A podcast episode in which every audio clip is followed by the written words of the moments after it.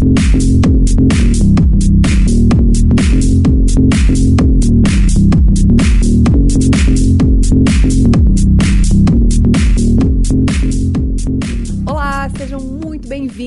Mais um episódio do The Masters Entre Dinossauros e Drones, que também é um tema de um livro que foi escrito por 21 autores, 21 especialistas em temas que falam sobre networking, negócios e como tudo isso pode impactar na sua carreira e na sua empresa também.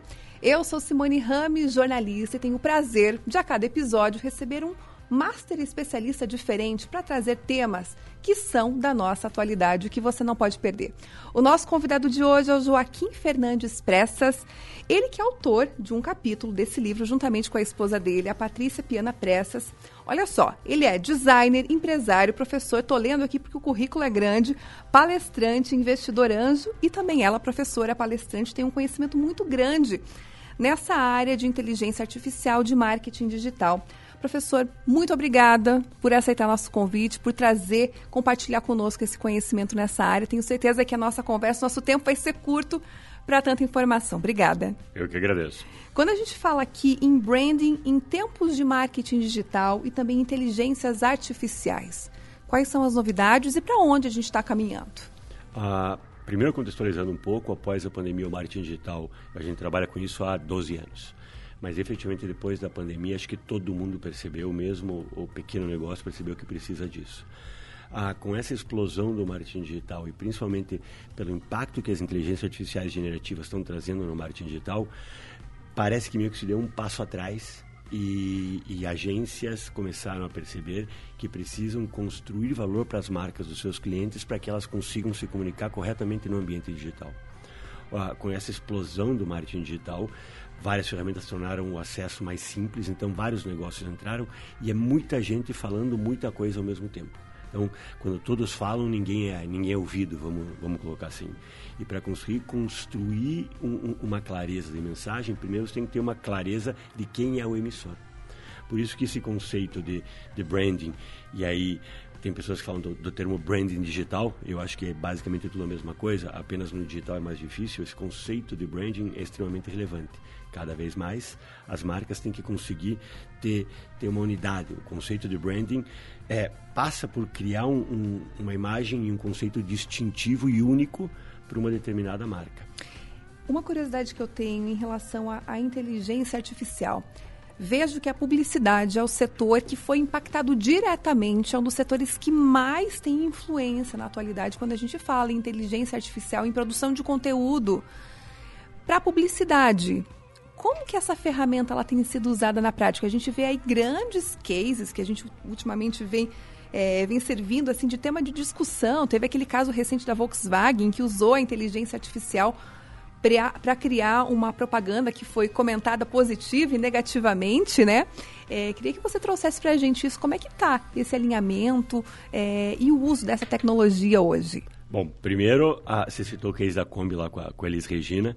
Isso é uma coisa recente, que aconteceu agora há pouco, mas a gente já tem é, cases ou, ou exemplos de uso da inteligência artificial na produção de comerciais de dois anos atrás. Então, um comercial da Lexus é, no começo da pandemia, então acho que está indo para quase três anos, já, já usou inteligência artificial desde a parte do roteiro, para escrever um roteiro. Uhum. Foram, foi, é, foi, uma inteligência artificial generativa, dessas que, que, criam conteúdos novos. Ela foi carregada com o perfil do público-alvo é, dos usuários de Lexus. É, e, e criou-se um, uma base de comerciais que essas pessoas apreciavam bem, e a inteligência artificial criou um roteiro um cinegrafista famoso adaptou esse, esse roteiro criado e construiu um, um comercial não teve tanta visibilidade na época porque as pessoas não conseguiam ainda compreender. É, Ninguém percebeu. Exato. Não, não, na realidade foi falado, teve bastante luz, mas as pessoas não acreditavam que aquilo fosse, fosse verdade. Uhum. Muitas pessoas falaram, não, não pode, não tem como isso ser feito, mas efetivamente foi. Ah, agora, ah, Hoje a gente vê, tem esse exemplo da, da Elis Regina, que é uma coisa bem mais visível que a Kombi fez, mas a coisa de fácil mais de um ano, a, o Gartner, que é o Instituto de Pesquisa, estima que em, 20, em 2024 mais de 50% dos conteúdos de marketing produzidos serão gerados por inteligências artificiais. Eu diria que esse ano, é, se me perguntasse em 2021 se isso era verdade, eu ia dizer que não, exagero, estão forçando a barra. Esse ano, eu acho que é capaz de, no final desse ano, provavelmente 50% dos conteúdos que você vê na internet sendo produzidos serem criados via inteligência artificial. Então, a, a gente tem as grandes expressões, como foi esse case da Kombi que você contou, mas mesmo pequenas e médias agências já têm acesso, e às vezes nem precisa da agência, o próprio anunciante tem acesso direto a ferramentas que, utilizando a inteligência artificial, conseguem criar conteúdos para que esse pessoal, por exemplo, publique nas redes sociais, publique conteúdos em blog, gere, gere imagens para engajar. A velocidade com que tudo isso está acontecendo, ela é de fato impressionante. Mas o filtro, é bom ou é ruim? Você falou duas coisas. Primeiro, a velocidade é assustadora, até para mim, que, que vem acompanhando isso há muito tempo. Na verdade, eu acho que por, por acompanhar há muito tempo que eu estou assustado né, a, do GP do Chat GPT-3, que é uma ferramenta de inteligência artificial generativa de texto que todo mundo conhece, do Chat GPT-2 para o Chat GPT-3 se passaram nove meses e ele cresceu do 2 para o 3 em sete vezes. Do 3 para o 4, que é o que a gente está hoje, se passaram três meses e ele cresceu 48 vezes em capacidade de processamento. Então, é, é uma coisa que assusta a todo mundo, inclusive a mim. Mas o, o que mais me assusta foi o ponto que você trouxe e o filtro o que, que é certo ou é errado. Exatamente por isso que eu acho que, que, que, que vejo cada vez mais conceitos como transparência, como identidade de marca, como valores de marca, o que eu estava falando de branding digital, eu acho que cada vez mais isso é mais relevante. Por quê? é muito difícil saber o que é verdade, o que é mentira, o que foi manipulado, o que realmente é alguma coisa que aquela marca acredita, o que é alguma coisa que uma inteligência artificial disse. Então, é, as pessoas, algumas de forma consciente, mas muitas sem perceber, estão começando a, a desconfiar mais da maioria das pessoas, das marcas, e confiar mais em marcas com quem elas têm algum engajamento. Então, eu acho que no final das contas, vamos passar um momento de, de muito ruído, estamos passando esse momento. Tô, quero ver como vai ser as próximas eleições, que acho que vão jogar muita luz em cima disso daí, e aí vai, o pessoal vai provavelmente criar leis e coisas para tentar regular isso. Mas, neste momento, a gente está começando a entrar nesse, nessa zona do ruído. Eu acho que em pouco tempo a gente vai começar a a, a, perceber algumas marcas que efetivamente têm uma essência e conseguem ter padrões éticos de comportamento é, e as marcas que não, as marcas que, enfim, é, é, é, difícil. Resumo da história, eu não tenho resposta para isso. Vai ser, vai ser um desafio e vai ser construído à medida que a gente anda. E como é que as empresas podem faturar quando a gente fala em inteligência artificial? O, o, o faturar ou monetizar isso, eu acho que ainda é, é, é algo que eu não olhei muito, na realidade. Eu, eu tenho algumas, eu tenho, eu tenho algumas possíveis respostas, eu vou optar por não falar, porque não é o meu foco de estudo. O que sim eu percebo e tenho acompanhado é como as empresas podem se beneficiar é, disso daí.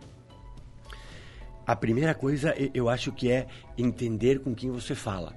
Hoje, antigamente, se a gente voltasse antigamente, dois anos atrás, você precisaria de grandes big datas e grandes capacidades de processamento para entender, por exemplo, quem é o perfil de determinada marca ou quem mais consome esse produto. Você tinha que analisar muitos dados.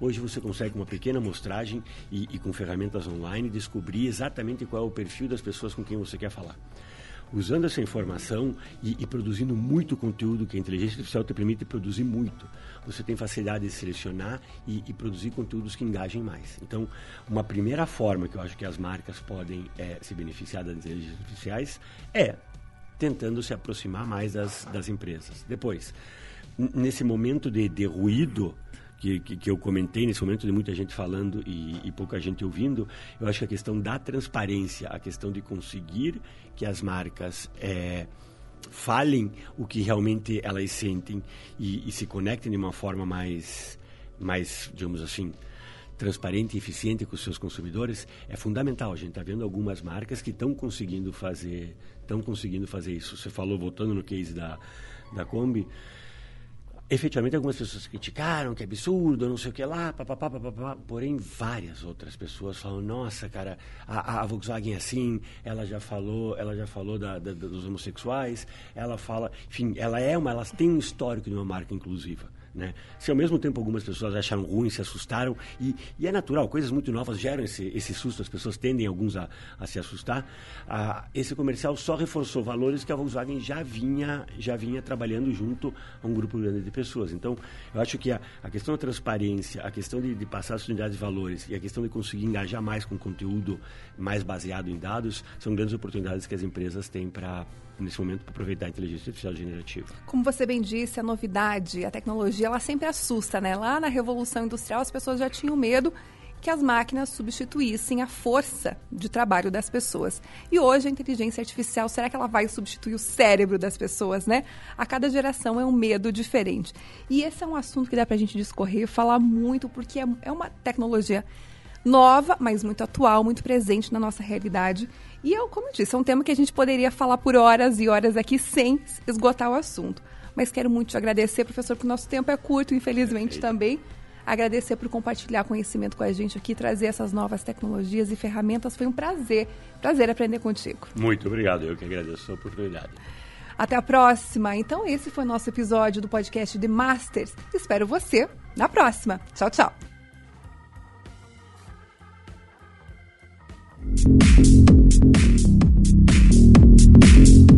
Este foi mais um episódio do podcast The Masters Entre Drones e Dinossauros. Para acompanhar mais sobre a evolução dos projetos e atividades desta iniciativa, acesse o site www.demasters.com.br ou siga o arroba Demasters no Instagram e no LinkedIn. Caso queira acompanhar a versão em vídeo deste podcast, se inscreva no canal do The Masters no YouTube. E se por acaso, você ainda não adquiriu o seu exemplar do livro Entre Drones e Dinossauros, acesse agora a loja.demasters.com.br e garanta já o seu. E fique ligado por aqui para acompanhar o próximo episódio.